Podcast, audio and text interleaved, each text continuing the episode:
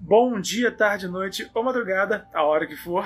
Eu sou Stamato, autor da saga A Era do Abismo e anfitrião da iniciativa Mochileiros do Multiverso, que une e fortalece autores e autoras nacionais através de dicas de escrita criativa e mercado editorial. Hoje, esse podcast literário é sobre como planejar, como estruturar o enredo da sua história. Como é você pensar como começar a sua história, como desenvolver e como concluir a sua história. Obviamente não existe uma fórmula de bolo para isso, então cada história, cada gênero, cada abordagem vai ter suas especificidades, tá? Mas ainda assim, ainda você para chegar a algum lugar, você precisa saber qual é o veículo que você vai usar, na é verdade. Por mais que você escolha a rota que você vai seguir, para chegar a um lugar, você precisa conhecer o veículo. Então você vai de quê? Você vai a pé? Vai de bicicleta? Vai de carro? Né? Vai de bote? Né? O que importa é você, quem, quem decide o destino é você. Mas eu tô aqui para realmente é, esclarecer alguns detalhes sobre esse veículo que nós estamos dirigindo, né? que no caso é a escrita criativa. A Sa Sarita Israel falou: estávamos falando um pouco sobre isso, mais ou menos, na verdade. Oxe, seria mais ver ter uma receita. Olha, depende, porque é, é, essa questão de ter uma receita de bolo é debatível, né? Porque no fim das contas você pode mudar todos os ingredientes da receita e fazer uma, uma coisa totalmente nova. Então, pode receitas dependendo podem ser úteis. Só que você pegar uma receita de bolo e usar lama de ingrediente dá um bolo de lama e não, não serve de nada, na é verdade. Então, só a receita também não serve. Também não, não é o que garante o sucesso. Então, por isso que eu tô aqui falando de todas as facetas né, da escrita criativa, não só uma forma de bolo que já foi ensinada a exaustão e não está gerando resultado de forma garantida. Começando o conteúdo, tá? Vão ser aqui cinco tópicos e qualquer pergunta que tiver no caminho vocês podem fazer que eu tô aqui de olho no chat para responder vocês enquanto eu falo, tá? Então, vamos lá. Eu vou falar uma coisa aqui que é um tanto óbvia, mas que as pessoas erram mesmo assim. O que é natural, gente. Todo mundo sabe andar e tudo tropeça, tá? Todo mundo sabe correr, mas você vai tropeçar de vez em quando se quiser fazer uma maratona e chegar no, no destino, tá? Então, é importante lembrar, assim, o basicão em muitos níveis. Então, antes de mais nada, tudo, tudo, tudo, tudo no multiverso tem início, meio e fim pensa nisso na hora de contar a sua história. Aonde começa, por onde vai e aonde chega. Isso se, e isso se aplica em vários níveis, tá? No livro como um todo, em cada momento do livro, em cada capítulo do livro. Eu faço questão de repetir isso, porque, por exemplo, eu já li livro que no final do livro, cara, era final. Faltava, tipo, nem 100 páginas para acabar o livro. É um livro grande. Faltava nem 100 páginas. Começou a brotar um monte de personagem. Pipocou um monte de... e, e, não só um monte de personagem, mas também um, todo um plot, sabe? Que, mano, não... eu fiquei curioso. Falei, ah, plot novo aqui no final, né? Vamos ver para onde isso vai. E não foi pra lugar nenhum.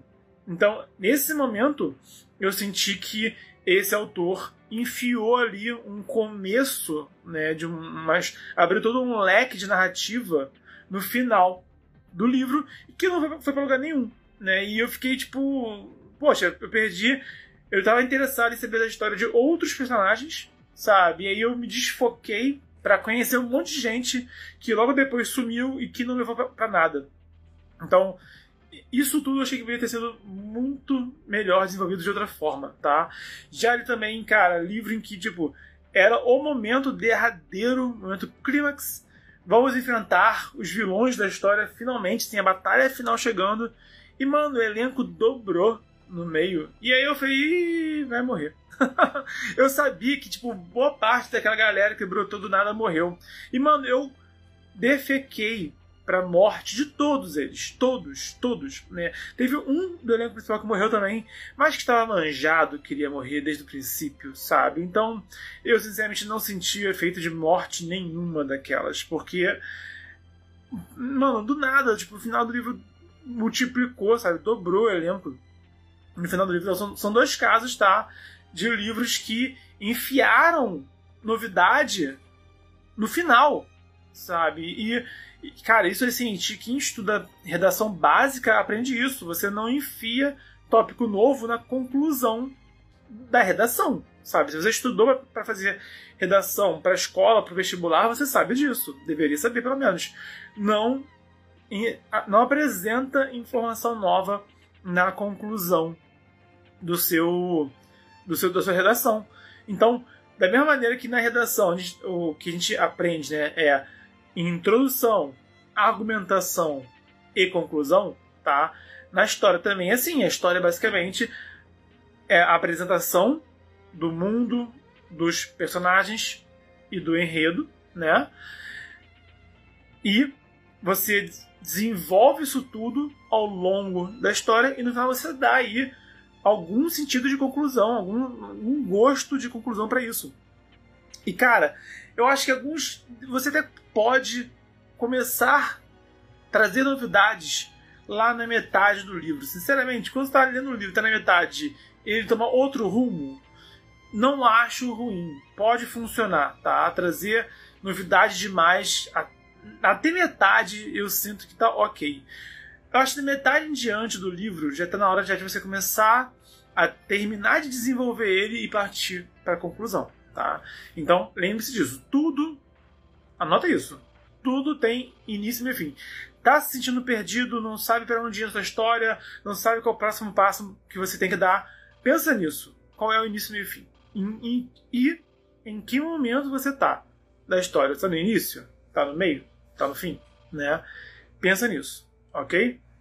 maxart.bjj Finalmente botei meu livro na mesa. Espero que o final do ano dê para lançar o PDF. Olha, final do ano tá logo ali. Né? Então, eu não sei o que você quer dizer como botei na mesa, tá? Mas lembre que tem que ter revisão aberta. E revisar o livro dá uma trabalheira enorme, não se esqueça disso. maxart.bj Qual método você indica para causar mais tensão? Cara, é, tensão é um assunto à parte. Eu já fiz um vídeo sobre isso lá no canal, confere lá, tá? É, e Pensa em relação à tensão entre personagens, tensão no enredo, tensão no mundo, no cenário. Pensa o que, que pode ter tensão nesses âmbitos, tá? De repente, se for uma questão de um cenário político que pode causar tensão no elenco, sabe? Ou então algum atrito entre personagens, né? Um atrito interno, que não tem nada a ver com, com o mundo, não tem nada a ver com o o enredo, mas dois personagens ou mais estão em desacordo, pode ter tensão. Ou uma tensão no próprio enredo, alguma reviravolta, algo inesperado, sabe? Alguém engravidou, alguém parente de alguém morreu, né? Alguém descobriu que é adotado, esse tipo, esse tipo de coisa pode gerar tensão, né, entre personagens e enredo. Eu, eu recomendo sempre pensar nisso, sempre avaliar é, esses três baluartes, que é personagem, cenário e enredo. Próximo tópico, seguinte.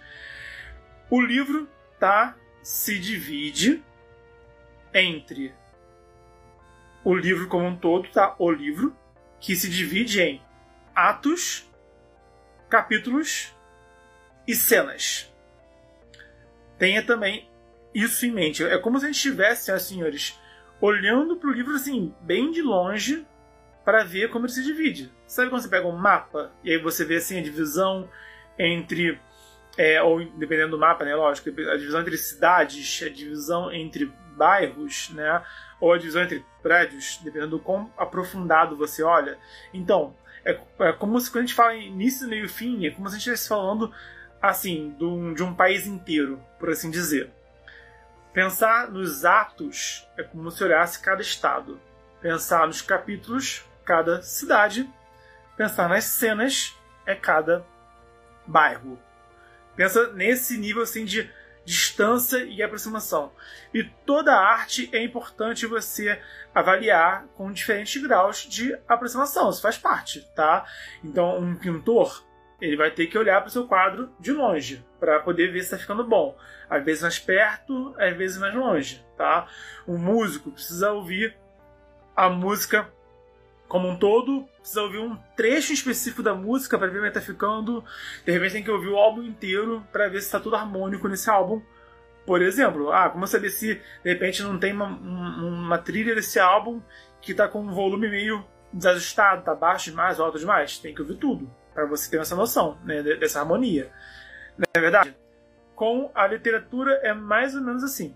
Então, compreendendo que tudo tem início, meio e fim, você pensa nos atos do seu livro como dessa, é, como essa forma, tá? Sendo o ato 1, começo, o início, a introdução. Os atos do meio, pode ser um ato só no meio, pode ser dois, três, quatro, cinco, não importa, tá? Quantos forem, né? Isso aí vai ser o meio, obviamente, onde você desenvolve a história. E o ato final é onde você conclui a história. E isso é uma coisa importantíssima de ter em mente. Como eu falei, eu citei aqueles exemplos antes, tá? Em que dois livros que eu li nacionais, tá? Em que final do livro tinha coisa que era para acontecer no começo ou não era para acontecer, tá? Então, quando você chegar no último ato do livro, não é para introduzir mais nada, é para já ter desenvolvido o que era para desenvolver, é hora de começar a concluir, começar a encaminhar para a conclusão da história. Se o seu livro for em três atos, isso é bem nítido, início, meio e fim. Se forem quatro atos, quando a gente fala em roteiro de cinema, o padrão de cinema divide em ato 1, 2, 3, e aí tem o ato 2A e o 2B. Não sei por que diabos o cinema faz isso. Para mim deveria ser quatro atos, né? Se tem ato A e ato 2A, ato 2B, não, não entendo por que não separa logo em duas partes. Mas, por exemplo, o livro do da lenda de Drizzt, ele tem cinco atos, por exemplo. Então, é o ato 1, introdução, ato 5, conclusão, ato 2, 3 e 4, esse desenvolvimento. Alguns livros dividem em duas partes, como O Senhor dos Anéis, a Sociedade do Anel, como o Dragonlance, Dragões do Crepúsculo do Outono, também o livro do meu amigo do Bruno Ferla, é o livro Jogo do Destino, também se divide em livro 1 e livro 2. Eu não sei por que fazem isso, tá? Aí já é uma coisa assim que não é meu estilo, não é minha pegada. Mas, se você for dividir seu livro em ato 1 e ato 2, ainda assim eu sinto que o, o, a parte 2 é, no caso, a última parte, tá bom? Talvez, não sei, aí realmente, se você quiser dar um, um tipo, ah, uma, uma sensação de um, uma conclusão na parte 1 e aí contar um trecho a mais na parte 2, né? Se por algum motivo que eu não compreendo você quer fazer isso, show, vai lá e faz, segue teu coração, tá? Quem fez isso foi o Leonel Caldela, é, no Inimigo do Mundo. Tem livro 1 e livro 2 dentro do Inimigo do Mundo, tá? O que eu sinto que ele fez é como se tivesse, na verdade, duas conclusões nesse caso. Todo livro 1 tem esse início, meio e fim, tá? Só que a, essa parte 2 é meio que uma continuação, sabe? Que é como se fosse um falso final. É, o grupo achou que tinha é, vencido a, a missão deles, tinha sido bem sucedido, e aí teve uma última parte que, não, meu miquinho, tem ainda é, tem ainda treta para resolver, tá?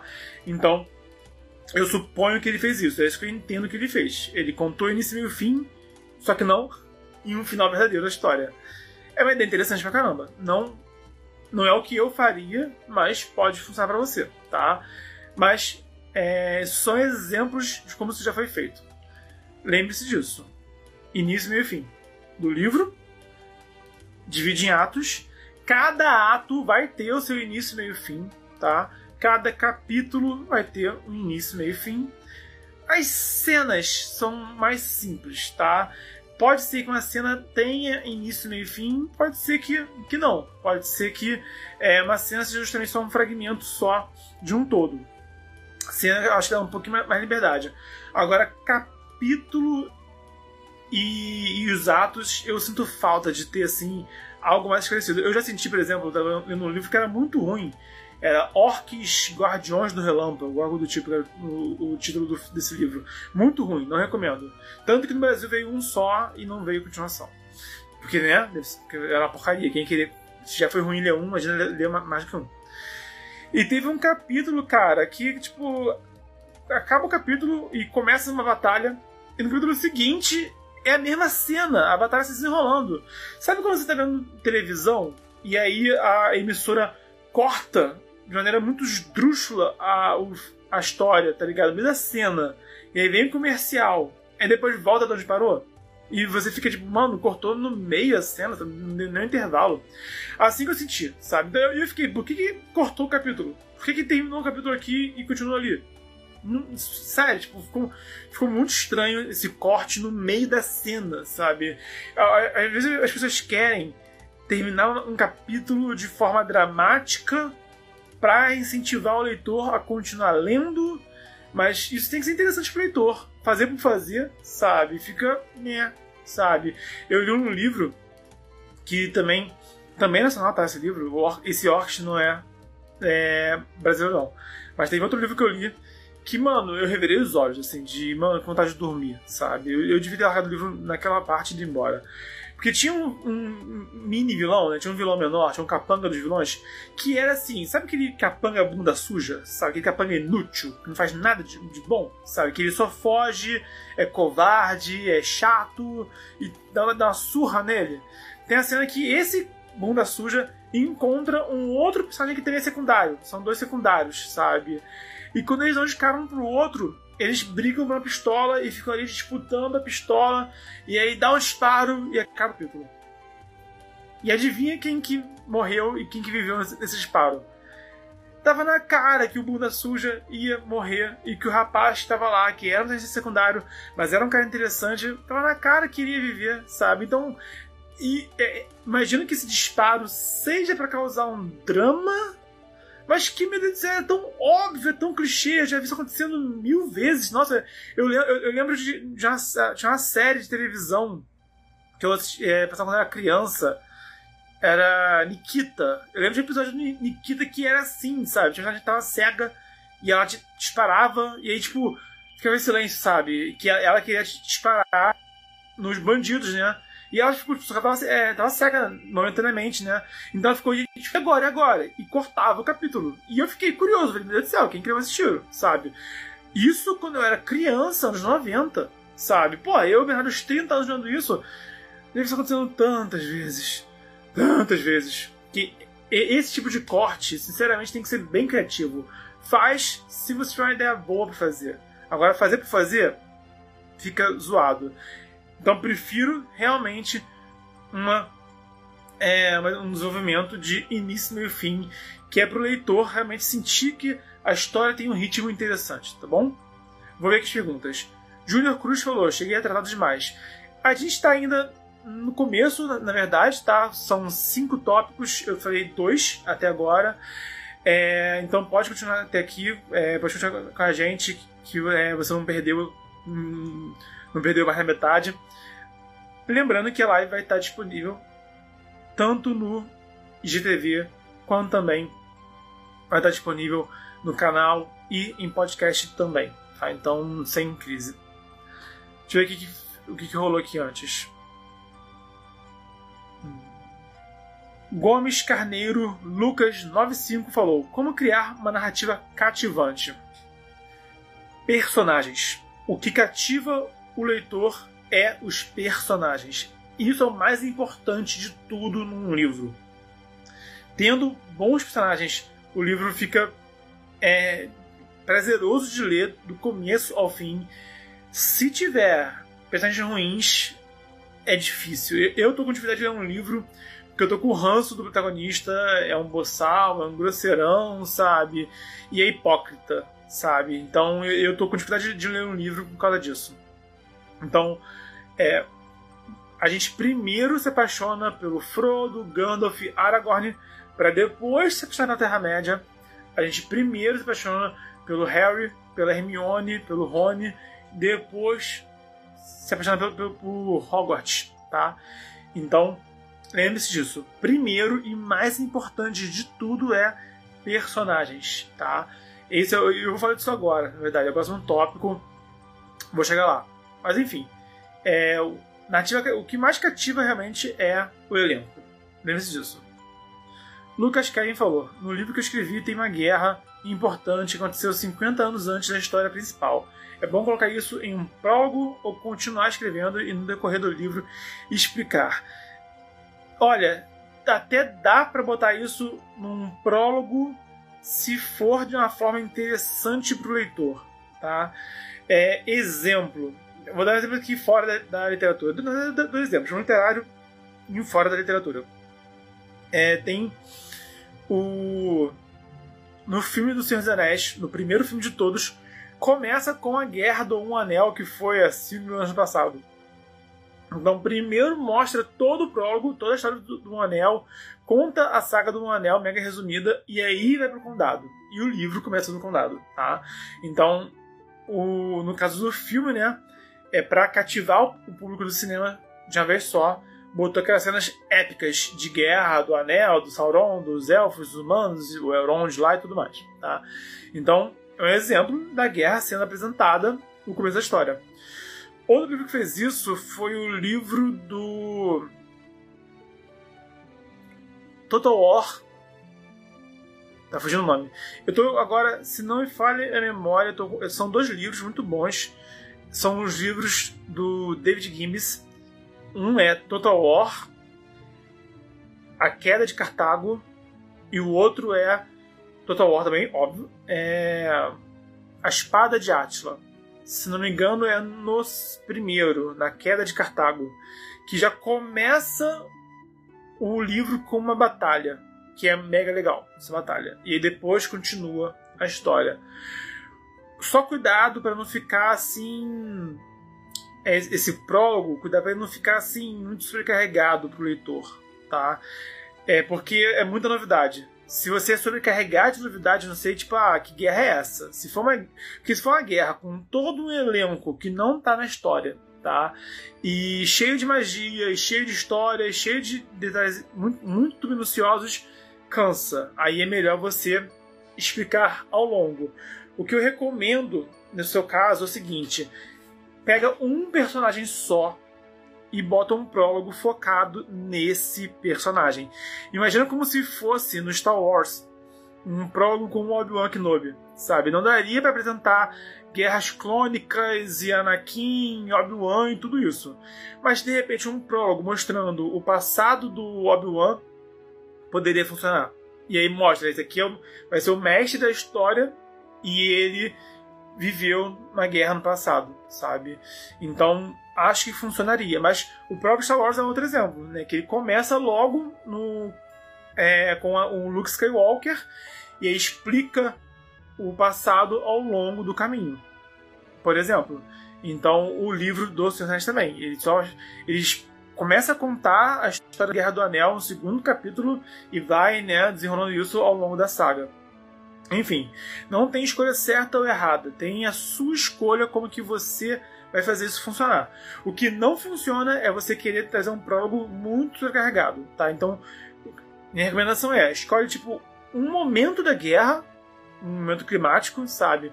Foca em um personagem só e conta esse essa faceta e mostra, ó, teve uma guerra no passado e aqui foi um momento importante, decisivo dessa, dessa história. E aí e, só, tá? E aí ao longo do livro você desenvolve todo o resto. O que, que é entre nós? Já teve a guerra que aconteceu no passado. Que entre nós, essa guerra poderia ser um livro inteiro. Então não tente também contar a história que caberia no livro inteiro em um prólogo. É esse que é o risco que você não pode pisar na bola. Alon da Rosa. Stamato, você divide seu livro no mesmo momento em que escreve, ou primeiro lança todas as ideias no papel e depois divide os atos, capítulos e etc. Depende. Tem vezes que eu planejo, tem vezes que eu taco as ideias. Então, o meu primeiro livro, eu não planejei divisões. Depois que eu já escrevi todo, que eu decidi dividir ele. O segundo livro não tem divisões. O terceiro livro, que vai ser ano que vem, que é de horror, é, horror psicológico, ele não ia ter divisões, e aí eu decidi dividir ao longo do caminho. Iam ser só sete capítulos, e aí eu comecei a ter ideias melhores do que eu tinha antes, sabe? Isso é muito corrido, só em sete capítulos. Então acabou que ele ficou com 13 capítulos, quase dobrou, né? E, e teve três divisões. Foram três, quatro, três. Três capítulos, quatro. Isso mesmo. Se não me engano, foram três capítulos no começo, quatro no meio, três no final. Assim que eu dividi esse último capítulo. Mas isso eu decidi dividir enquanto escrevia. A ideia inicial era botar realmente o. botar realmente um, um capítulo sem subdivisões de atos. Os próximos livros que eu estou pensando, muitos, muitas ideias que eu andei rascunhando aqui, eu já penso dividindo. Então, varia de. É como uma ideia, ideia, é uma coisa que vem, sabe? A gente tem que deixar a ideia vir.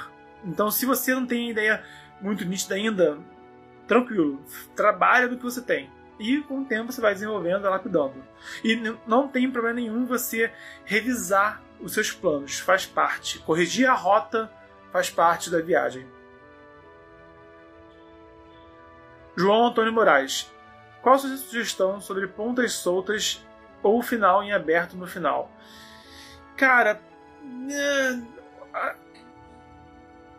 prioriza as. Vamos lá. Prioriza o que você vai realmente concluir. Ponta solta é uma coisa assim que tem que ser um extra, sabe? Porque pode causar estranhamento, pode incomodar e pode, e pode parecer furo de enredo. Às vezes a gente quer revelar algo no futuro e aí o leitor bate o olho e fala: pô, isso aqui é furo de enredo. E aí se incomoda. É um risco que você corre. Então você tem que garantir que o seu leitor desfrute a sua história como um, todo, sabe? Cada filme tem que ser bom, tá? Cada capítulo tem que ser bom, cada livro tem que ser bom. Um, um livro, um capítulo é uma coisa que peca, você pode perder leitores, sabe? Então foca realmente no que você tem de bom e que você entregar de satisfatório. Foca nessa satisfação do leitor. Esse é o ponto. Né? A, a pessoa fica querendo focar demais em como é, manter o leitor interessado, como cativar o leitor, como é, criar empatia com o leitor. Mas aí acaba esquecendo como deixar o leitor satisfeito. Então tem que o leitor tem que sentir satisfação em ler. Ele tem que sentir, o leitor tem que se sentir recompensado por ler a sua história. E isso que eu falo de início, e fim é uma maneira de injetar satisfações, porque ele sente que está indo para algum lugar. Ele sente que ele está entendendo a história, está indo para algum lugar, tá? E que as coisas têm efeito e têm consequência e têm conclusão. E isso motiva ele a continuar lendo. E, cara, um capítulo bem escrito motiva o leitor a continuar lendo mais do que qualquer subterfúgio barato de, ah, vamos criar aqui um mistério, um suspense, vamos trazer aqui uma reviravolta bombástica. É, sabe, isso tudo é legal. Mas não pode, não funciona sozinho. Esse é o ponto. Então, é, pensa em tudo que você. Pensa primeiro qual o que, que o leitor vai se sentir satisfeito, o que, que o leitor vai se sentir recompensado pela sua leitura. Garantindo isso, depois você pensa em ponta solta, depois você pensa em final em aberto. Tá? E eu fortemente não recomendo o final aberto para primeiro livro da carreira de ninguém. Eu sei que, no final das contas, eu falo isso, as pessoas vão lá e vão fazer mesmo assim. Tudo bem. Vocês precisam também aprender com as pernas de vocês, precisam também aprender com as ações de vocês, tá? Eu, é contra-recomendado, é, é mais garantido você ter um livro satisfatório e que vai. Pensa no Stephen King, que começou com Carrie, a estranha. Pensa no Martin, que começou com A Morte da Luz, sabe? Esses autores todos, né? Entre outros. O Tolkien começou com Hobbit, sabe? Então, vários autores, primeiro, os autores consagrados que estão aí no mercado há décadas, tá? começaram com uma experiência completa. Então, poxa, né, quem sou eu para questionar o Martin, o King e o Tolkien, na é verdade? Recomendo um final conclusivo para sua saga, para o seu primeiro livro. Depois você lança, dando certo isso, depois você decide o que vai fazer com os próximos. Marlon Beck, 10, disse: Fico em dúvida sobre como distribuir o conteúdo e é disso que eu vou falar agora. Os próximos três tópicos é o que fazer no começo, o que fazer no meio e o que fazer no fim da narrativa. Lembrando que isso serve para qualquer história que você esteja contando, não um tipo só, não uma jornada só, tá? Vamos lá. O começo da história é justamente e obviamente o momento de apresentar personagens, cenário e enredo. Eu recomendo que você priorize personagens, foca em número 1, um, personagens. Depois, no enredo. E, em terceiro lugar, cenário. Todos são muito importantes, todos são fundamentais. Mas, porém, contudo, entretanto, todavia, não obstante, o que, como eu falei mais cedo, o leitor se apega a personagens. Se começar falando muito do mundo, eu vou defecar, eu vou cansar, vou dormir, tá? Se começar com um enredo muito épico e o mundo está em risco e o mundo vai acabar, meu Deus do céu, já vi 300 filmes, já joguei 500 jogos, já li 800 livros com a mesma história. Para mim isso não diz nada, tá bom? Então, o leitor vai se importar com isso tudo, com o mundo e com o enredo, por causa dos personagens. Outro exemplo aqui que fez, fez isso muito bem foi o Taran Ataro na trilogia O Conjurador. Que ele começa com o Fletcher na cidade natal dele, lá no meio da neve, e com a vidinha que ele tinha ali naquele mundo comum que ele tinha, sabe? Então, é, ele era filho de um pai humilde que trabalhava lá na cidade, ele tinha ali uma birrinha com o filho do, do cara que era o nobre local, sabe? Esse começo é totalmente focado no Fletcher, no herói. E é quando ele conhece o Ignácio, que é a salamandra que acompanha ele o resto da saga. Então, os outros personagens importantes que a gente vai conhecendo só vêm depois. Os amigos do Fletcher, os verdadeiros inimigos do Fletcher, os tutores do Fletcher, isso tudo vem depois. O começo foca totalmente no Fletcher, tá? E aí, esse é o primeiro ponto, Fletcher. Depois ele conhece, ele encontra um livro que ele consegue, maneira assim, surpreendente, ler esse livro, esse tomo mágico, mesmo sem que ninguém ensine a ele, e ele conjura, a série é o Conjurador, ele conjura a salamandra, o Ignácio. E aí vem o enredo. No momento, em, no momento que ele descobre que ele consegue invocar uma criatura, que ele pode usar magia, ele quer ir além. Ele quer agora saber o que fazer com essa, esse poder dele, que é o plot do primeiro livro. É o Fletcher aprendendo a usar magia. E aí, depois disso, a gente conhece o cenário. Ele vai para outra cidade maior, conhece a Academia Vulcan, que é uma escola de magia militar, né? meio estilo Hogwarts, mas com foco mais em guerra do que em, em educação, em, em, em colégiozinho de crianças, sabe? E, e o, o reino é legal, tá? O império que ele vive é legal a Academia Vulcan é legal, mas percebe que a gente só conhece isso ao longo do livro. Né? Até o cenário a gente vai conhecendo ao longo do livro. Primeiro é personagem. Mas na primeira parte do livro, que eu me lembro, né, tem tempinho que eu li já, você conhece o Fletcher, você começa a conhecer outros personagens. Tem ali os nobres chegando na, na academia Vulcan, meio cheio de marra, meio desprezando todo mundo, sabe? Você vai conhecendo quem é quem, vai sacando quem você pode confiar, quem você não pode confiar, tá? E você chega finalmente na academia Vulcan. Então, esses elementos, personagens, cenário e o enredo, já são bem nítidos no começo da história porque foram bem introduzidos. Senhor dos Anéis, que eu não recomendo que faça isso, tá? Mas ele conta toda a saga do Anel no segundo capítulo. O problema é, isso é overdump, tá? Isso aí enche, enche, enche, sobrecarrega o leitor com um monte de nome, Elrond, e Conselho Branco, e Sauron, e, mano, é, é assim, eu que já conheço os Anéis, acho legalzão, sabe? Mas para um leitor de primeira viagem, isso pode alienar, tá? E o leitor, ele até pode ter o saco de ler ele pode se prestar a encarar de forma paciente o Senhor dos Anéis.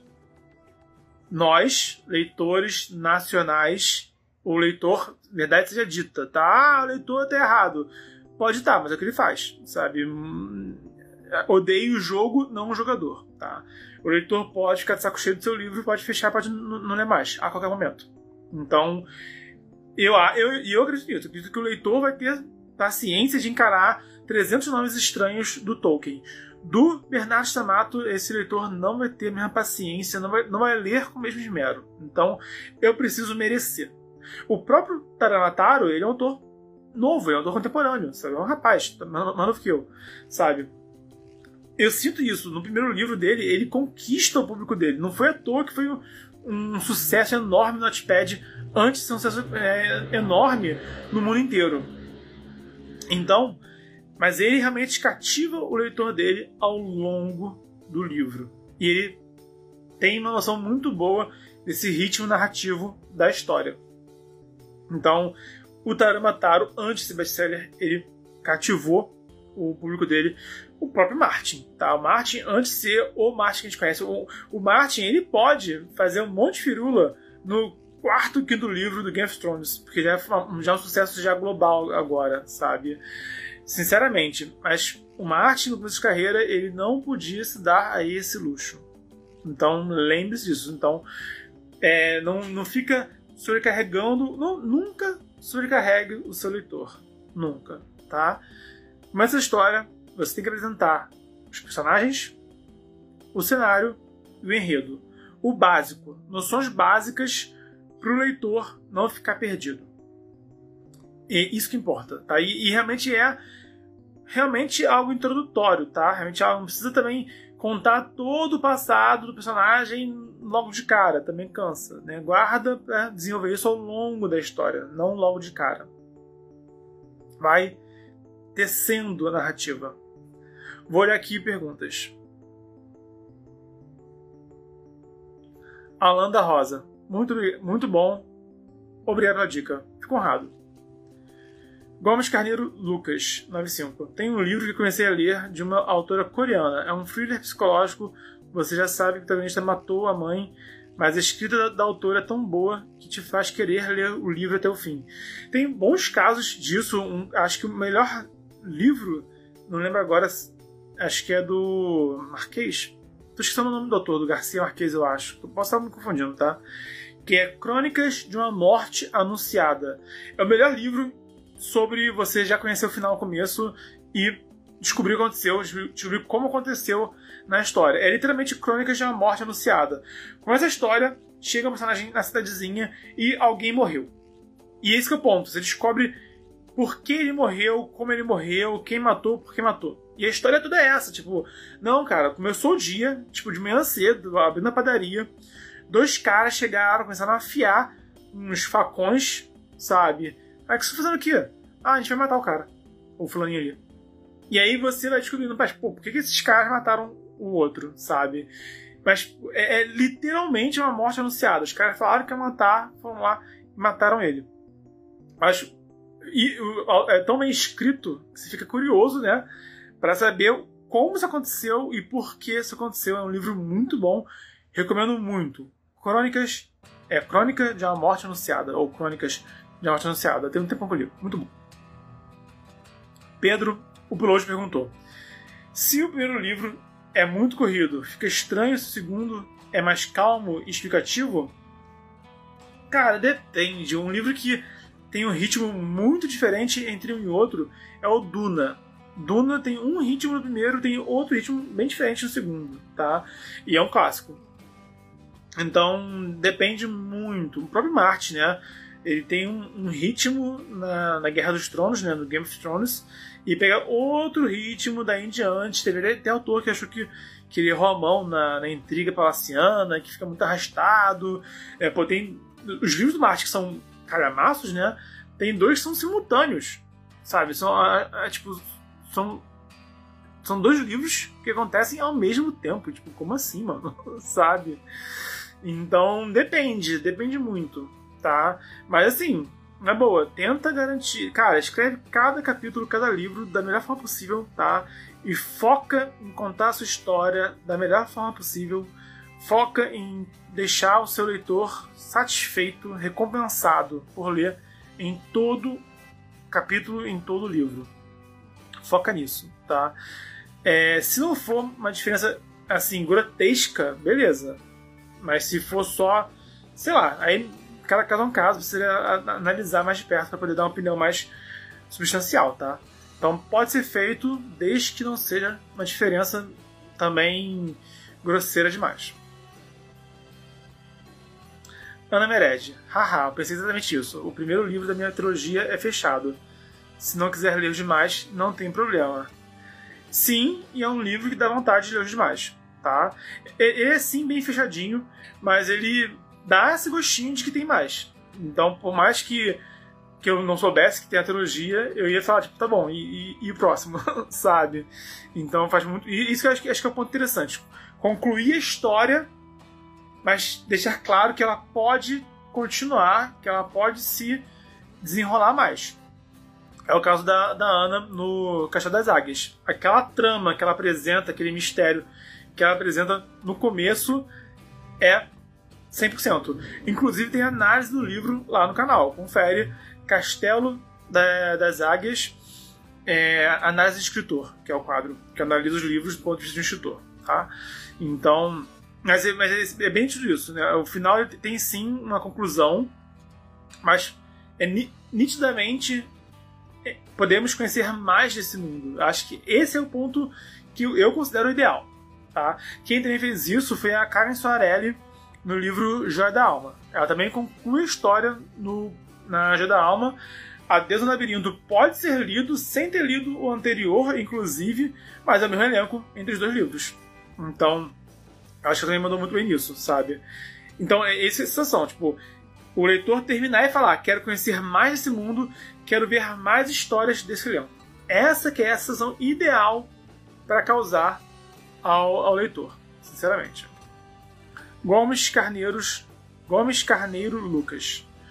Como criar boas cenas a partir do enredo sem ser uma cena tediosa? Olha, depende de como você quer, de qual história você quer contar. Tem que ser uma história interessante com personagens empáticos. Pensa nisso, uma história, uma cena interessante com personagens empáticos. O leitor tende a gostar de personagens com quem ele se identifica com quem ele poderia ser ou com quem ele gostaria de ser. Então, quando você vê um personagem que é tipo um James Bond, sabe? Que quem não sabe, James Bond nasceu nos livros, tá? Ele depois foi pro cinema. É, quem quer aquela personagem que é tipo né, um super-homem aí, sabe? Esses personagens são tão sinistrões que a gente gostaria de ser eles. Gostaria de ser forte, inteligente, sabe? E salvar o mundo igual, a eles. Essas são que eles provocam. Outros casos, você, você se identifica com ele. Quando você lê um Harry Potter, sabe? Ou um Frodo, né? Um exemplo bom é a Anéis, que tem o Frodo, que é o personagem com quem você se identifica, que é um garoto do condado que não conhece o mundo, tá? Que tudo é novidade e que sente que está diante de uma jornada muito maior do que ele mesmo, tá? E tem Aragorn, que é o cara sinistrão, que é o, o rei e tudo mais. Então, é, esse é o, são, essas são as abordagens.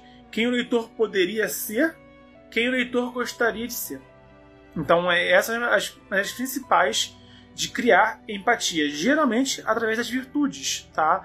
O que, que essa pessoa tem de bom? O que, que ela faz de bom, sabe? Essa personagem, ela é um... Esse, esse, ou essa personagem é um bom amigo, é um bom líder, é um bom lutador, sabe? É um bom trabalhador, né? Ele tem, ele quer alcançar algo, quer se tornar um músico, quer passar no vestibular, sabe?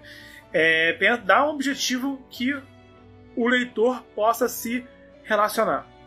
Ok? E salvar o mundo, bom, acho que quando a gente vê a história de salvar o mundo, a gente, a gente pensaria, poxa, seria legal, né, salvar o mundo.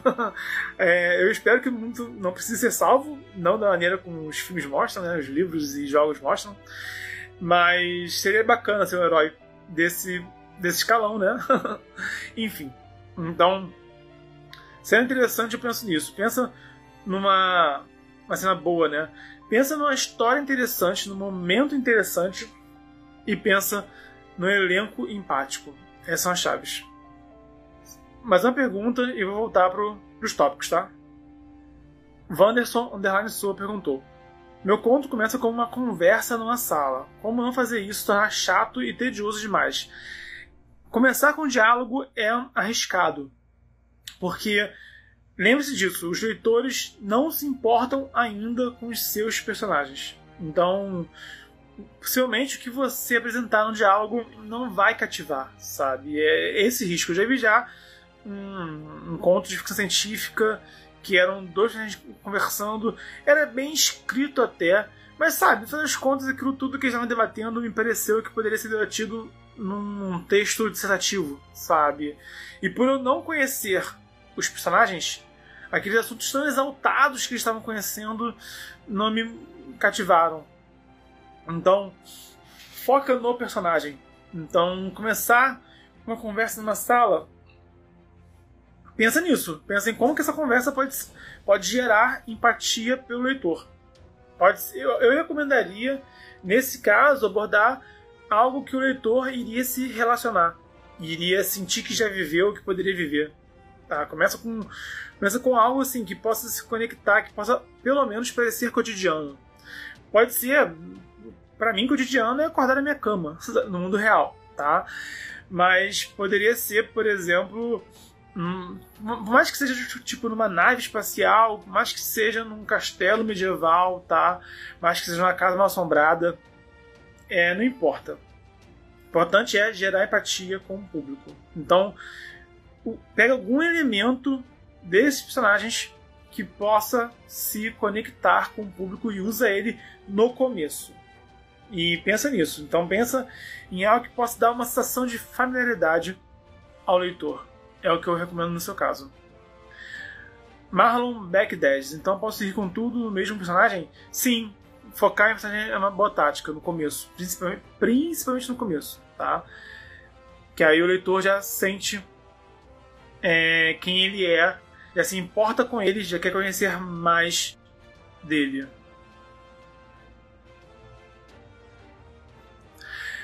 Próximo tópico é o que fazer no meio da história. Seja o ato 2, seja no ato 2 e 3, depende do tamanho da sua história. Esse é o momento de você desenvolver e aprofundar os elementos que você já apresentou. Desenvolver e aprofundar personagens, cenários e enredos. Lembra que eu falei? Tipo, ah, Vamos supor, você tem todo um passado. Exemplo que eu estou vendo agora. Eu estou lendo esse livro aqui. Quem está vendo ao vivo ou no vídeo, né? Pode ver. Se chama A Justiça Chama Magia em Jogo, volume 1. É um, uma fantasia urbana bem nerdona, bem legalzinha. É um livro bem levinho de ler. São 11 capítulos, então dá para ler tipo, em um dia. Eu estou lendo devagar porque eu leio devagar. Eu intercalo a minha leitura. Mas, por exemplo, nesse livro a protagonista ela já citou mais uma vez já que ela tem um passado obscuro e que ela não quer com, é, contato, não quer conexão com esse, com, com esse passado. Então, assim, ela usa magia, ela não aprendeu a usar magia ontem, ela não está aprendendo a usar magia agora, mas ela ficou muito tempo sem usar magia, porque ela não quer esse tipo de treta na vida dela. Então, ela cita esse passado, mas eu não sei ainda detalhes desse passado. Então isso é uma coisa que eu acho interessante e, e tá ficando interessante, tá? Então, e eu tô na metade do livro, tô literalmente na metade, faltam cinco capítulos pra terminar, são poucos. E eu ainda não sei o que diabos aconteceu no passado dela, ela tá citando só. E eu tô conhecendo um pouco mais dela, um pouco mais dos amigos dela, um pouco mais do cara que é o cara agente da lei, meio sinistrão, meio bonitão, com quem ela tá tendo um crush e tudo mais. Um exemplo que eu achei que ficou, isso ficou mal executado, tá, pra caramba, é naquele livro que eu falei, que tem dois personagens que disputam uma arma, aí dispara, e aí ficou óbvio quem morreu e quem viveu na história. Então, esse capítulo, esse livro, ele começa, ele tenta botar também uma cena assim de ação no começo, rola um de carro, e sei lá. E causa um mistério, mas que eu não me conectei com esse mistério. Porque esse que é o ponto, mostrou que teve um acidente de carro. Eu, então eu sabia, né? Sofreu um acidente de carro, né? Mas esse acidente de carro, ele não é abordado ao longo do livro. Quando ele é abordado no final, é uma coisa muito rápida e é muito de paraquedas. É, é literalmente uma coincidência, sabe? Porque não era algo que a, a protagonista estava buscando resolver. Então ela, ela meio que deu de cara com o antagonista da, daquela ocasião, hum, sabe? E, eu, eu, e é um ponto em que eu, eu tava já também cansado do, do livro, porque acho que o, o calcanhar de Aquiles desse livro foi que os vilões eram muito fracos, nenhum deles me parecia uma ameaça, sabe? Nenhum deles me deu, assim, um sentimento de que eles poderiam ser bem-sucedidos. Ficou tudo muito fácil para os protagonistas, sabe? Mas, assim, ela tropeçou nesse passado dela, no meio da história. ela estava buscando, não era o objetivo primário dela. Aí quando acaba a história, mostra em detalhes o, a história do acidente de carro, sendo que eu já sabia, sabe? Tipo, só mostrou mais o que eu já sabia, porque teve uma cenazinha no começo e teve um desenrolar no final. Então, isso foi uma coisa assim que eu não entendi. E sinceramente não ficou bem feito, no caso dessa autora. Nesse livro, tá? Então vamos lá, senhoras e senhores é, o meio da história é para você desenvolver e aprofundar. Seguindo esse livro aqui de exemplo, né, Justiça Chama, da autora Anne Bennett, é o seguinte: ela está desenvolvendo a relação dela com tanto com os amigos dela, como também esse cara aí, que é um monte da lei dessa história, tá? E eu tô conhecendo aos poucos o passado dela. Desenvolvimento e aprofundando, desenvolvendo e aprofundando. Então, o meio da história é para isso. Se for trazer novos elementos, eu recomendo que você traga elementos ligados a ao passado ou a, aos personagens, sabe? Não é tipo, sei lá, tipo, não é, sabe quando você tá tipo na escola e aí no meio do ano entra um aluno novo, sabe? É legal na história, na escola, quer dizer, é legal na escola, mas sabe, de, de, Pensa o seguinte: quantas histórias não começam com o personagem se mudando no meio do ano e falando, ah, de novo, escola nova, sabe? Cidade nova, escola nova. Tem várias histórias que começam com o aluno ou aluna novo, né? Num lugar novo. Então, mas percebe, você se conecta com esse personagem, tá?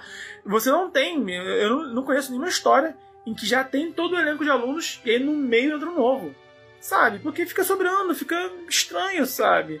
E, e o leitor, quando tá na metade do, do livro, esse que eu poderia entender.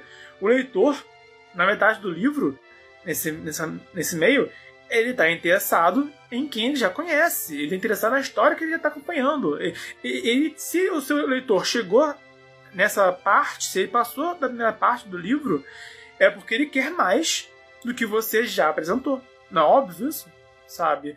Então, ele quer mais do elenco que você já apresentou, ele quer mais do enredo que você já apresentou, ele quer mais do mundo que você já apresentou. Então, se você mudar de uma forma muito drástica o enredo, mudar de forma muito drástica o cenário, da forma drástica o elenco, isso pode causar um estranhamento que não vai descer bem para o seu leitor. Isso pode frustrar, ele pode ficar tipo, é, caramba, cadê? Cadê aqueles outros? Tá? É o exemplo que eu dei no começo, né? De, dos livros que eu li que no final começou a brotar um monte de coisa que não tinha na história antes. E eu. E esse é o ponto. Poxa, peraí, por que eu tô perdendo tempo lendo é, de pessoas que eu não me importo, que eu não tô nem aí, sendo que eu queria estar tá acompanhando aqueles outros? Percebe? Então, por isso que você tem que. Lembra que eu falei? Deixar o seu leitor satisfeito, deixar o seu leitor recompensado. Se o leitor chegou na metade, ele está interessado no que ele teve até agora. E está agora querendo ver para onde isso vai levar. Foca nisso. Esse tem que ser o foco majoritário. Bernardo, eu quero fazer firula. Tá, meu querido, minha querida, faz, tá? Só não perde o foco. Se você fizer sem perder o foco, teve a pergunta mais cedo, né? Sobre é, pontas soltas. Cara, isso é complicado. Teve um exemplo disso de que pode virar furo de enredo. Entende? E, poxa, e é muito frustrante também quando um escritor apresenta algo com potencial e não, não continua, não elabora, sabe? A gente fica, poxa, eu fico curioso por aquilo, e agora? Cadê? Então, é, esse é o risco que você não pode escolher. Por isso que a, minha recomendação sempre vai ser, cara, tipo, agora mudando aqui um pouquinho de exemplo, tá? Supondo que, ah, não, Bernardo, minha história vai se passar em lugares diferentes. Então tá, então eu recomendo que você, se esses lugares diferentes são importantes, eu recomendo você pensar na sua história dividindo cada momento em cada lugar. Lugar inicial, história. Segundo lugar, história nova. Terceiro lugar, história nova. E dá essa sensação que eu tô falando, de início, e fim, por cada localidade. E garantir que o leitor sinta que explorou, que conheceu cada lugar. Se não, por que você botando lugar mais? Aí sabe, tipo, de novo, por que botar por botar? Quando eu escrevi o Cavaleiro do Caos, é o conto, eu queria botar, tipo, três cenários. Só que eu cheguei e falei, caraca, vai ficar muito cenário e vai alienar os leitores, porque vai ficar muito estranho. Então preferi focar em um lugar só. Um lugar só que me permitiu explorar várias facetas. Então, percebe, eu construí o conto, que foi bem elogiado por quem leu, que dá várias facetas de um lugar só, em vez de botar tipo vários lugares, sabe? Que era a minha ideia inicial. Porque eu senti isso, ia alienar o leitor. Entendeu? Então, é, no meio da história é para você fazer isso. Desenvolver e aprofundar. Enredo, elenco, cenário. Show?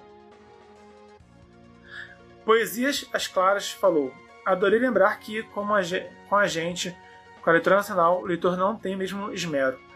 Para a gente não vai passar pano, não. Podemos não podemos dar bobeira. É, essa é a verdade. Na, né? na verdade, os leitores famosos. Esse, vamos agora falar específico. Todos os leitores passaram por isso quando eles estavam no seu começo de carreira em seus respectivos países, ok? Então todos os leitores, desculpa, todos os escritores tiveram esse momento em que ninguém passava pano.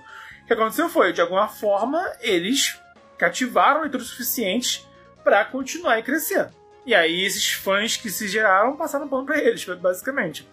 Mas quando um autor é, estrangeiro chega no Brasil, ele já vem já com uma popularidade, sabe? Já tem já blogs falando dele lá fora, possivelmente já tem já filmes sendo é, produzidos, séries sendo produzidas, isso tudo fortalece, tá?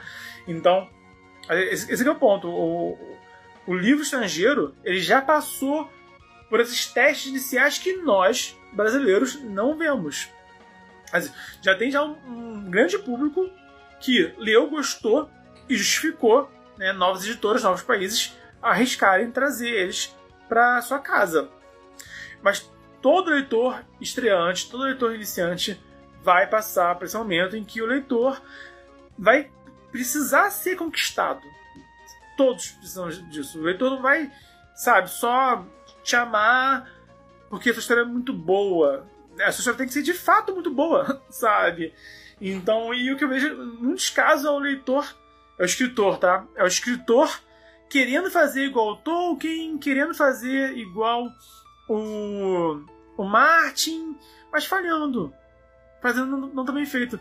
Mano do céu, o Ma cara, o Martin já tinha, acho que, se não me engano, 20 anos de carreira antes de Game of Thrones. Então, se ele escreveu um livro excelente, é porque ele já tinha muita experiência. Ele não começou com Game of Thrones, tá?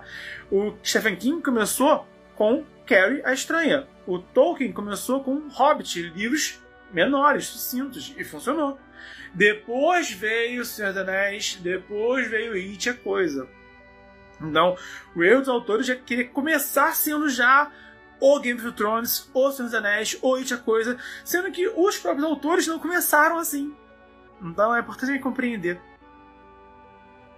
Selma Perry perguntou: Você gosta de escrever sagas? Sim, estou escrevendo A Era do Abismo. Está indo para o terceiro livro agora da saga.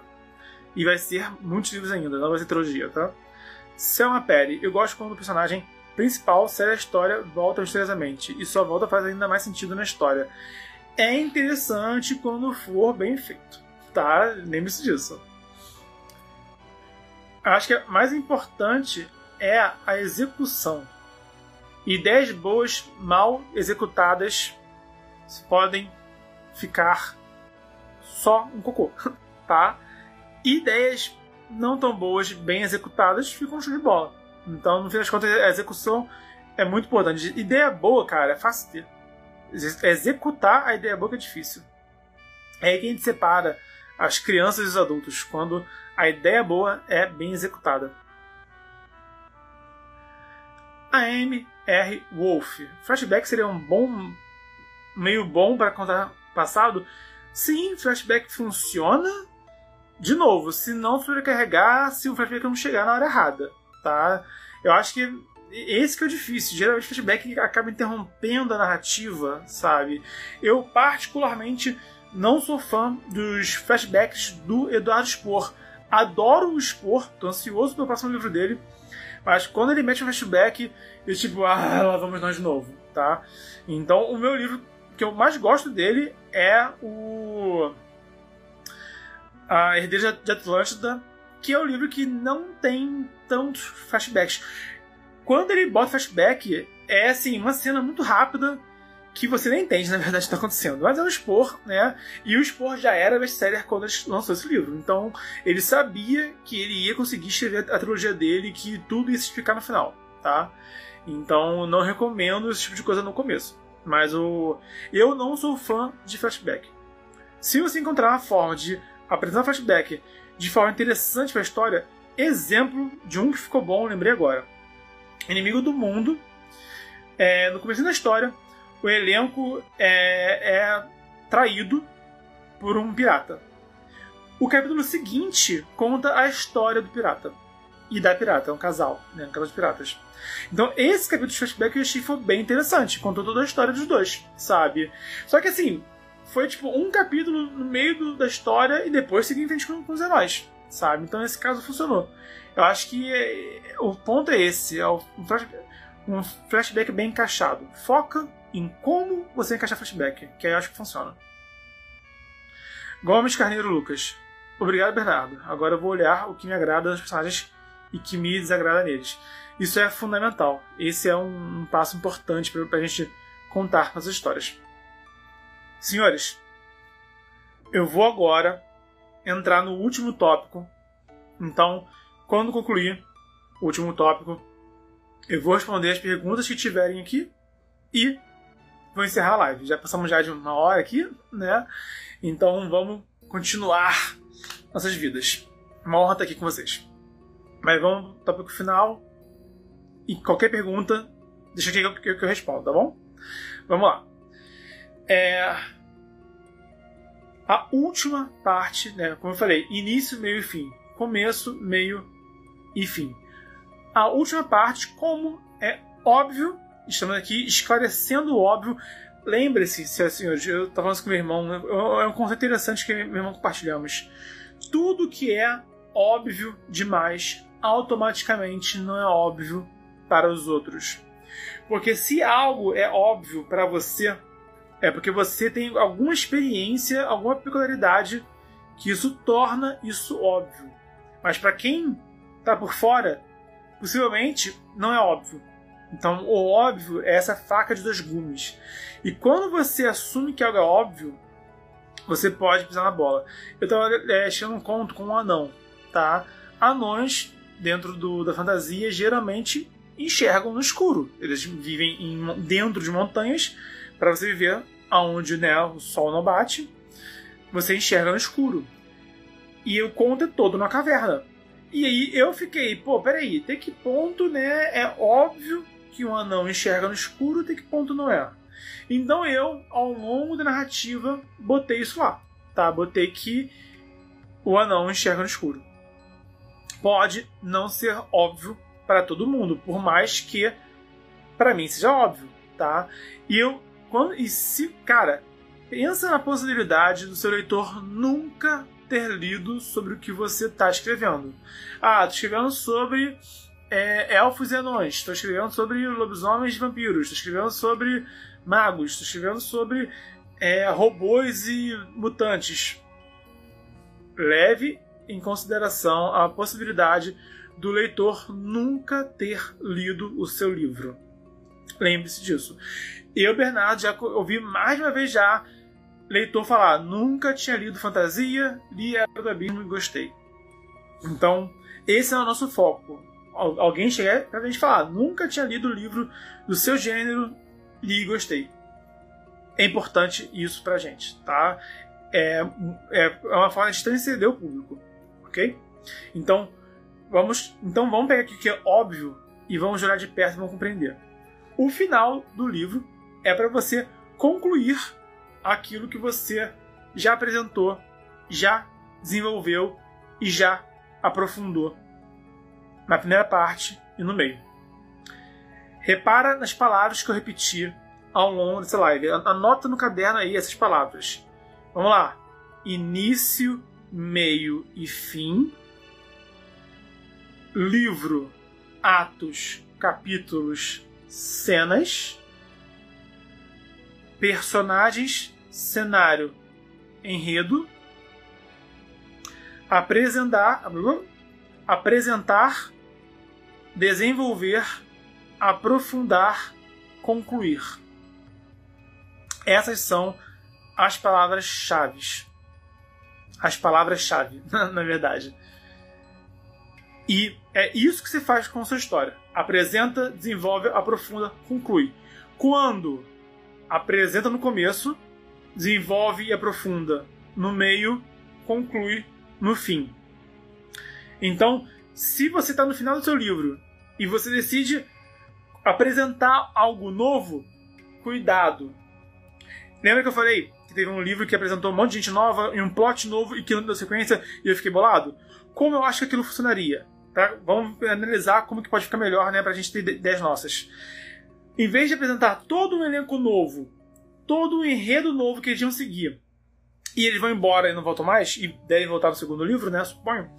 Em vez disso, podia pegar um deles só e botar ele na história. E falar com a personagem. E falar: Oi, tudo bem? Lembra de mim? Então, é, é isso, e isso. Eu tô indo para tal lugar, tô indo para tal missão. Você vem comigo? Que foi o que aconteceu mais ou menos, sabe? E ele podia. Isso seria um, um gancho para uma continuação. Aí eu achei que interessante. Aí eu falei: pô, gostei daquele personagem, gostei do que ele disse que ia fazer devo ver isso na continuação. Beleza. Mas também sem me gastar meu tempo e meu, meu neurônio com todo o elenco, com todo o enredo que não é não dá sequência. Percebe a diferença? Que a ideia pode existir, mas a forma como é executada é o que faz toda a diferença. Então, se você quer apresentar algo novo no final da história, muito cuidado, tá? apresenta de forma bem minimalista e bem assim, ah, aqui é um gancho para depois. Mas não é algo que vai ser desenvolvido e muito explicado agora. O momento de apresentar e dar esse desenvolvimento é no começo. Então, e aí, isso tudo que eu falei, por exemplo, de conhecer todo o elenco novo, conhecer o plano deles novo, poderia ser usado no começo do segundo livro. Até porque, cara, assim, eu li o livro esse ano, 2020 tá? Até esse livro ser lançado, 2021, 2022, eu aposto que é 2022 no mínimo, os leitores podem esquecer de tudo. E aí? Tem isso também. Então, vem que você vai apresentar um monte de coisa no final do livro, contando que você vai continuar na sequência, que aí você pode simplesmente demorar, tipo, três anos para lançar essa sequência e o leitor esqueceu de tudo já. Olha só que problema você vai ter. Então, não, por, por, isso que não é hora de. Cara, e, vamos lá.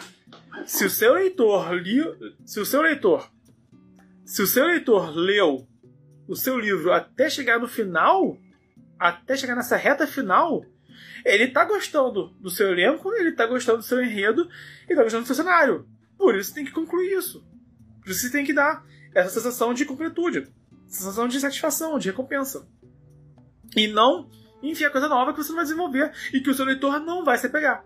O seu. Cara, o leitor, ele. Todo, tudo que a gente se apega com o tempo, tá? Se, se você. Talvez nós aqui, né? Não sei a idade de vocês, mas muitos de nós já tivemos assim, tipo, de conhecer a pessoa, sabe? Se empolgar com aquela pessoa, seja namorado, namorada, seja amigo ou amiga, seja professor, professora, sabe? Conheceu, adorou, meu Deus do céu, quero essa pessoa para sempre na minha vida. Passou um tempo e não foi nada disso. Sabe? Isso, isso pode ser de várias formas. A gente pode literalmente se apaixonar por um dia E aí, vida seguiu e não deu, não deu nada, e bola pra frente, sabe? A gente pode chegar, tipo, por exemplo, na faculdade, sabe? Pensa em, em colégio e faculdade, tá? Primeiro semestre, sabe? Que começo. Você vai encontrar possivelmente um professor, um professor que você vai adorar. Você pensa, caraca, eu quero, eu quero essa pessoa para ser o meu orientador, orientadora, meu TCC, porque eu adorei essa aula dele ou dela. Mas nem sempre isso se conclui depois na vida real. O que eu quero dizer com isso? O leitor ele vai se encantar no começo, mas para a gente se sentir assim, para marcar a nossa vida mesmo, tem que ter um desenvolvimento. Os nossos amigos, nossos parentes, nossos namoros, nossos professores que marcaram nossa vida, que moram no nosso coração, são aqueles que a gente conviveu por um tempo, não é verdade? Você não, você não guarda no coração aquela pessoa que você teve um fascínio momentâneo e depois foi embora. Você leva no seu coração as pessoas com quem você conviveu ao longo tempo, várias vezes, a longo prazo. Não é verdade? É uma coisa tipo filmes. Você. Um filme que você viu uma vez, beleza. E aquele filme que você viu várias vezes, sabe? Ou aquela série que você acompanhou 10 anos. Tem vezes que a gente vê a série uma vez, uma temporada, não vê o resto. Qual fica com você? Então, compreende esse sentimento que você tem com a sua história pessoal e pensa nisso na sua história do seu livro e como isso vai se transmutar na experiência do leitor. Então, se o leitor chegou no final do seu livro, ele gostou do seu cenário, do seu elenco, do seu enredo. Conclui isso para ele. Que aí sim ia ficar muito feliz com você. Se você errar a mão no final, vai ter sido um potencial desperdiçado. E que tem, tem. E eu, Bernardo, a vida me ensinou isso. Tem muitos livros que eu comecei a ler adorando e no final, putz, estava tão bom no começo. Perdeu, errou a mão, se perdeu no caminho. Tá? Não cause essa sensação aos seus leitores e leitoras, tá bom? Como e como fazer isso? Apresenta no começo de forma interessante, de modo a fisgar o seu leitor, a cativar no começo, mas depois tem que merecer. Depois tem que desenvolver, tem que fazer valer o tempo, o esforço do seu leitor. E não é porque começou bem que termina bem. Então, como começar bem? Focando em apresentar personagem, enredo, cenário, de preferência nessa ordem. E como manter isso até o final? Desenvolvendo, aprofundando e no final concluindo. Falando, se fosse falar rápido, ficaria, poxa, isso aí é meio óbvio, né? Mas pensa, pensa, analisa tudo que eu falei, anota as palavras-chave que eu falei e olha para elas e pensa e vê como que isso vai abrir sua mente para muita coisa na hora de escrever as suas histórias. Eu vou agora ler nos comentários, responder perguntas e vou me despedir. Bru Cruz Souza. Ainda sobre flashback. Existe uma forma de contar a origem para o leitor de forma presente que não fica arrastado? De forma presente?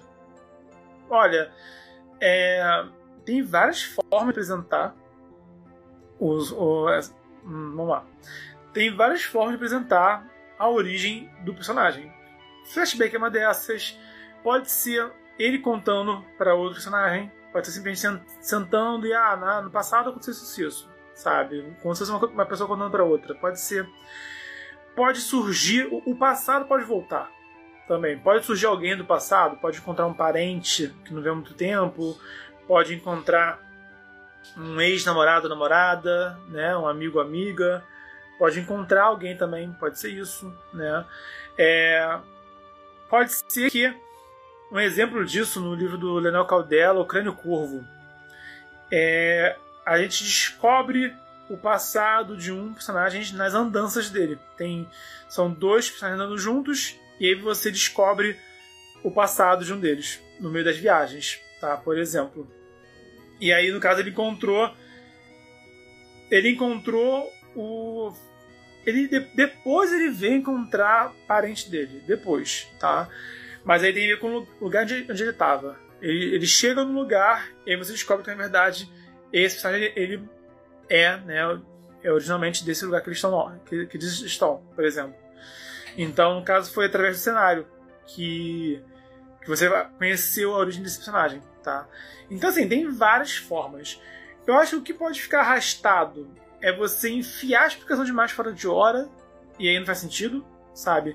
Outro exemplo de que isso foi feito de maneira bem única e de flashback, mas achei que foi bem interessante, é no livro Caça dos Apóstolos, do Leonel Caldela. Ele faz de forma muito autêntica. Ele é a prova de que é, não, não tem o certo e o errado, tem a forma como você usa. Nesse livro, o Caldela apresenta a história no começo, tem dois principais, tá? Aí chega num ponto, no final do ato 1, né? Que esses dois, eles sentam numa madrugada e contam a própria história pro outro. E aí vem toda a sequência de flashback de um deles. Aí depois vem toda a sequência de flashback do outro.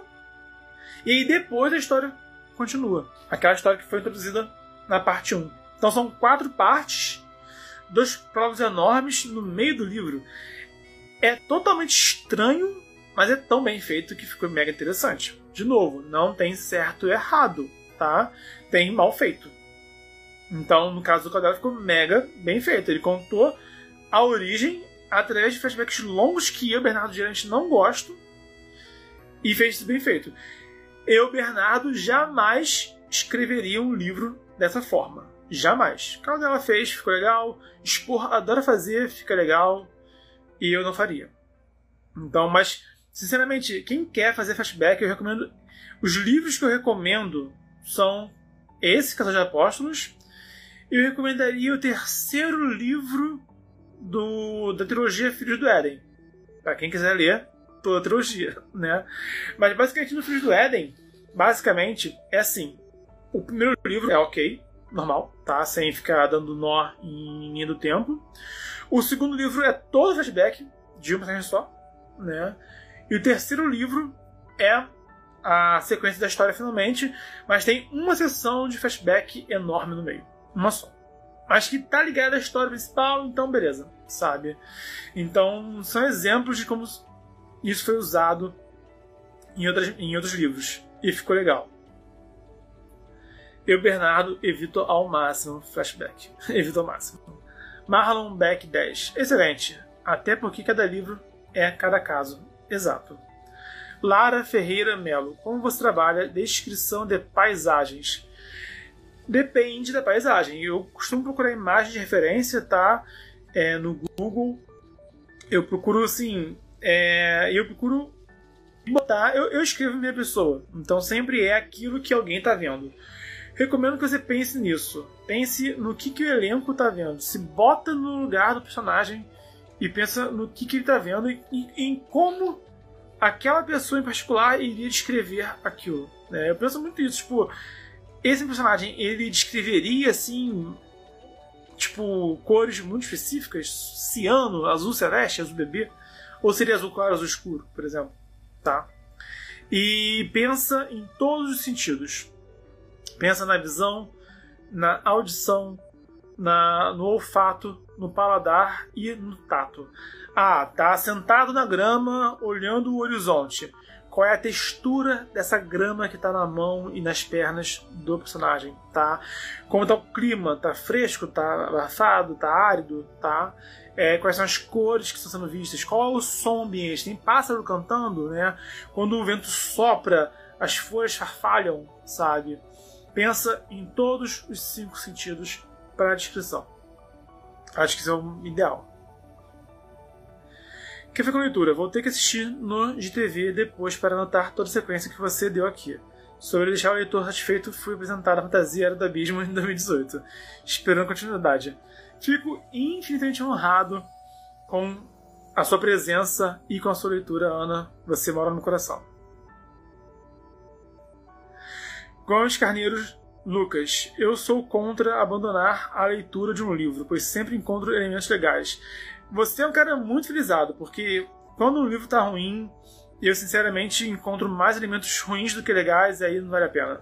Então, eu sinceramente hoje em dia tem muito livro bom para eu ler, não vou perder meu tempo lendo livro ruim, É, é assim que eu penso. Marlon Beck 10. Estava em dúvida onde encaixar uma personagem feminina, mas agora já tenho uma ideia de onde pôr. Excelente, fico honrado. Gomes Carneiro Lucas. Todo livro, por mais ruim que seja, sempre tem bons elementos que podem ser usados. Eu discordo de você, tem livro que é só ruim, ponto final, tá? É, você é um cara muito otimista. é, quem gosta de ler livro que não gosta para aprender o que não fazer é a Yasmin Kader. Principalmente a Sarah Mars. Ela detesta a Sarah Mars e ela lê, e ela lê todos os livros da Sarah Mars, né? Então é, ela tem uma relação assim curiosa com essa leitura, né, que ela detesta. Eu particularmente não sigo essa filosofia da, da, da Yasmin. Eu, eu, eu li já vários. Autor, né, autora, na verdade, que eu detesto, eu não leio mais, é Christy Golden. Eu acho ela muito chata, muito tediosa. Já li vários livros dela já e, mano, parei. Só parei. né? Enfim, eu particularmente, quando eu não gosto, eu paro. Francisco Edvando, você gostou daquele feedback de Avatar Apocalipse, onde Abraham vai para a China, da China para a Terra Santa? Eu detestei. eu é, é, legal, a história é legal, mas quando eu olhei, eu que tava uma cena muito intensa do Ablon. E aí eu, caraca, eu queria aquela cena, eu queria aquilo, sabe? Eu queria. Tipo, agora a história vai, sabe? Agora é o momento. Tanto que depois disso é o final do livro, é quando começa o apocalipse depois disso, né? Então, sabe, tava tipo na cara do gol. É, a história é essa, tipo, o artilheiro chegou na cara do gol. Era essa sensação. E aí, mano, 100 páginas de flashback de China e Império Romano. Meu Deus do céu, meu Deus do céu. É muito legal. É muito legal. Mas eu detestei. Francisco Edivando aqui de novo. Já leu Ruf Gunner do Caldela. Li o primeiro. Tenho que ler agora o segundo, o terceiro que eu não tenho ainda. Devo ler em breve. Então, até 2021. Eu acho que eu vou ler. Eu tô pensando em ler mais de fantasia esse ano, vou ficar mais no gênero fantástico esse ano. Então, devo aproveitar, né, que eu já li o primeiro e também li o segundo e o terceiro. Gostei muito do primeiro. Café com leitura. Fiquei quietinha hoje para aproveitar ao máximo o conteúdo da live. Estava excelente, parabéns. Você me enche de lisonjeio. Fico até sem palavras, de coração. Senhoras e senhores, é uma honra estar aqui com vocês para encerrar Vou fazer um, uma mega recapitulação, tá? Anota as palavras-chave. Tudo na vida tem início, meio e fim. O livro se divide em atos, capítulos e cenas. Ao longo do livro, você vai ter os baluartes, personagens, cenário e enredo. Você vai apresentar no começo, desenvolver e aprofundar no meio, concluir no fim. Anota, sublinha com canetinha colorida. Mano, tenha sem... e, e quando você se sentir perdido ou perdida, volta nesse papel. Esse é, isso é a bússola, tá? Isso é o GPS. Isso aqui que eu falei hoje é o GPS do livro. Não é o mapa, não é a jornada, não é a fórmula de bolo, não é o passo a passo. É o GPS. E com esse GPS você pode ir para onde você quiser e ter jornadas excelentes e chegar ao destino que você almeja. É uma honra imensa estar aqui. Lembrando a vocês que estamos no desafio 366 dias de escrita. É conteúdo sobre escrita e mercado editorial quase todo dia de 2020. Então, até amanhã e a gente se esbarra pelo multiverso. Valeu!